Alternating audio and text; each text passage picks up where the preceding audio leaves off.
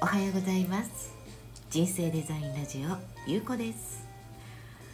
日曜日の朝いかがお過ごしでしょうか？東京はねうん雨が降りそうなうん曇り空です。いやでもなんか昨日すんごい暑かったんだなんていうのかなこ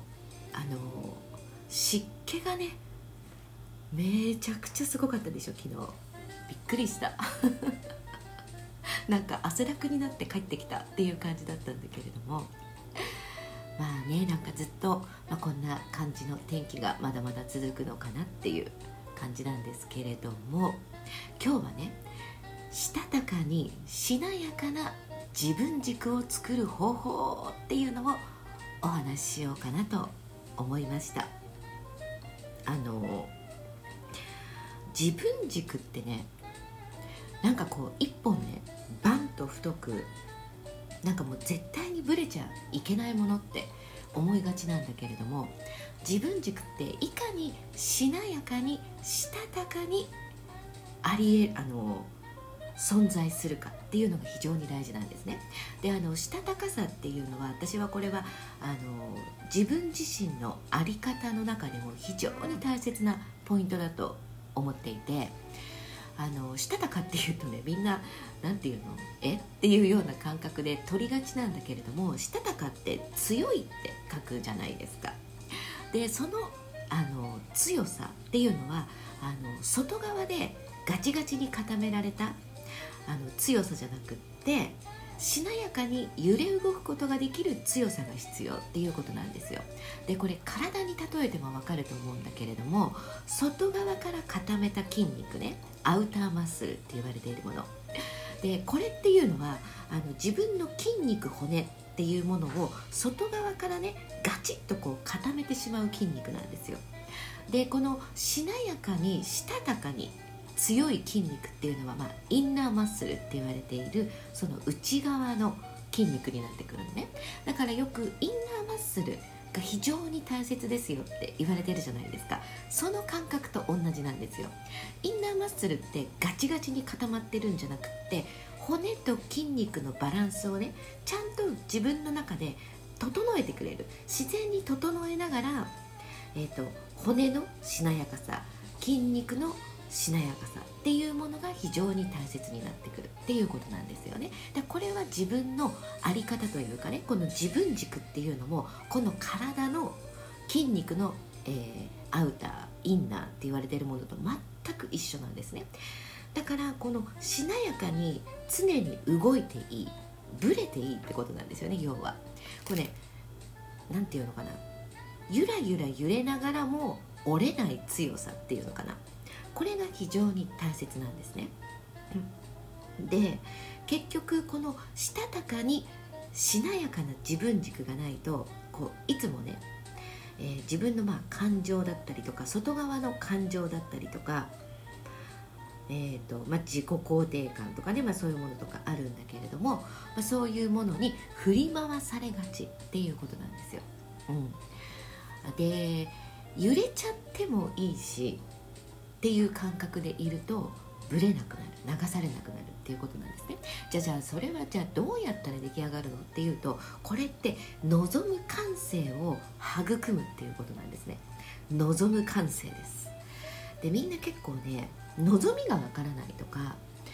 あの昨日もねちょっとそんな相談があったんですよ、まあ、本当にこう自分の中で何の制限もなく、うん、あのの何でも望めるとして何でも生み出すことができるとしたら何を望むみたいな話をしてて。そうするとこれねみんなねそれを聞いた途端に頭で考えちゃうんだよね。頭で考えるからわからないになっちゃうんですよ。それって自分のね体に効くの。うんそう分かりやすく言うと体に効くっていう感じなんですよ。私が毎回言っているこの体感覚ね。だからあなんかもうこれだったらなんかもう自分も毎日なんかウハウハしてるとかなんかもうよだれもんでそんなこと想像できちゃいますみたいな感覚のものが大切なっていうこと。あの頭で考えちゃうとうんまるまるやったことないしとかお金がないし時間がないしってなっちゃって別にそれ私がやらなくてもいいんじゃない？みたいな感覚になってきちゃうんですよ。だからこの体感覚ってねもう瞬間瞬間でもうねもう0.01秒とかもうそんな感覚で自分にバンバンバンって降りてくる感覚だからこの感覚をいかに自分の中でもうねもみもみしながら育てるっていうのかな。これが非常に大切なんですね。でそのじゃあ望む感性どうやって育むのか。これは私の場合なんですけれどもあの誰にでも無料でできるっていうことなんですね。でこれはねえっ、ー、と名曲を聴く。これめちゃくちゃいいですよ。であの今ってまあこういう YouTube だったりとかでもいろいろな音楽が聴けるじゃないですか。で、まあ、名曲ってねそのすごい売れてる曲とかではなく、まあ、これほんと50年代60年代ぐらいの曲になってくると今でもねこうあのナッティンコールとかそういう曲とかなんていうのは今でも語り継がれていたりもする、ね、そういう曲ももちろんあるんですけれどもあのそこまで別に大爆発して売れてはいないんだけれどもっていうねそういうようなものだったりとかっていうそのね曲をねまずね聴いてみるっていうことなんですよ。であの曲を聴く中で歌詞って必ず見るんですよね。私たち。でその歌詞を読むことによって自分が何を感じるのかっていうことをあの、ね、改めて再確認することができるのとプラスアルファで新しい自分の望む感性に出会うことができるっていうことなんです。でこれはね私はもう、え、28年間音楽のね世界にどっぷりですよ、えー、私の細胞も血液も音楽でできていると言っても過言ではないぐらい、えー、音楽にどっぷりなんですね。でその中であの毎日ねそのステージ、えー、5回のステージを、まあ、自分の中でその歌って作っていくっていうねことをやっていく中であのたまたまなんだけれども私の場合は本当にその50年代60年代70年代の名曲と言われているものをずっと歌ってきてるんですね。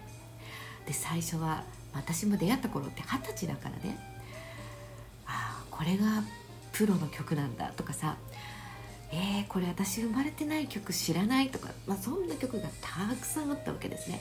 だけれどもあのやっぱりその私の師匠はね、まあ、これは名曲でこの曲はこういう風に歌ったらいいよみたいなことをずっとまあレッスンを受けていく中で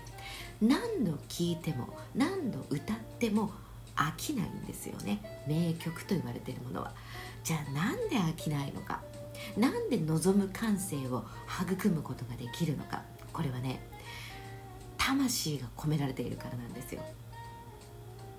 あのまあこれ私の場合だと音楽で言ってるんだけれども例えば本当に魂が込められたあの本だったりとかね、まあ、映画とかあと絵だったりとかそういう本当にあのアーティストなアーティスティックな世界っていうのはめちゃくちゃ魂が込められてるんですよ。自分の人生全てをそこにかけてって言っても過言ではないぐらいのえーとね、パッションがねめちゃくちゃ強いわけ。そういうものを毎日毎日ですよ。毎日浴びてたらさ勝手に望む感性って育まれちゃうんですよね。それは自分が望む感性育てようって思っていたわけではなく自分がこの曲を歌う私の場合はね歌うってなった時にそれが例えば英語の曲でありフランス語であり、えー、ポルトガル語であり自分なりに日本語に訳して自分なりに解釈するわけですよね。自分の中に落とし込むわけですよ、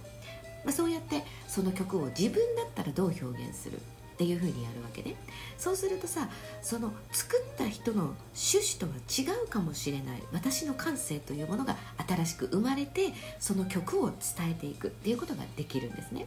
でその曲に込められたパッション思い魂っていうものっていうのはその人のあのもう生き方そのものなんですよね。でそれを私がダイレクトに受けてさらに私がそれを感じた感性で歌うってことになってくるとまあ今その曲を歌ったのと3年後にまた歌うのとまた5年後に歌うのとではまたどんどん変わっていく。それはどんどん新しい自分が生まれてるから伝え方表現の仕方も変わってくるっていうことなんですね。じゃあ歌わなきゃいけないのかっていうとそんな必要ないんですよ。これは、まあ、私の場合はステージで歌うということをやっているからあのそうやってね望む感性っていうのがもうこうもみもみもみくちゃにされてるっていう感じなんだけれども別にこれは、まあ、カラオケで歌ったりとかもいいですよ。だけれどもあのあの曲を聴いて歌詞を見て自分が何を感じたのかっていうことをね例えばノートに書いてみるでもいいし別に文章にしなくていいですよ。本当にもうメモ書きみたいな感じで気になる歌詞だけをあのピックアップして書いてみるとかでもいいですよ。でそこで何を自分は感じたのかとかなんかどこに自分のねこの感覚体感覚が動いたのかっていうのを見つけていく感じるっていうことをねやってみてほしい。これ結構簡単にできると思うんですよ。あのまあ、自分が好きな曲から始めてみてもいいですしで名作と言われている曲って何なんだろうっていうものも改めて見てみるっていうのはめちゃくちゃ大事です。ということで今日はねしたたかでしなやかな自分軸を育む方法ということでお届けしました。それでは今日も素敵な一日をお過ごしください。ありがとうございました。またね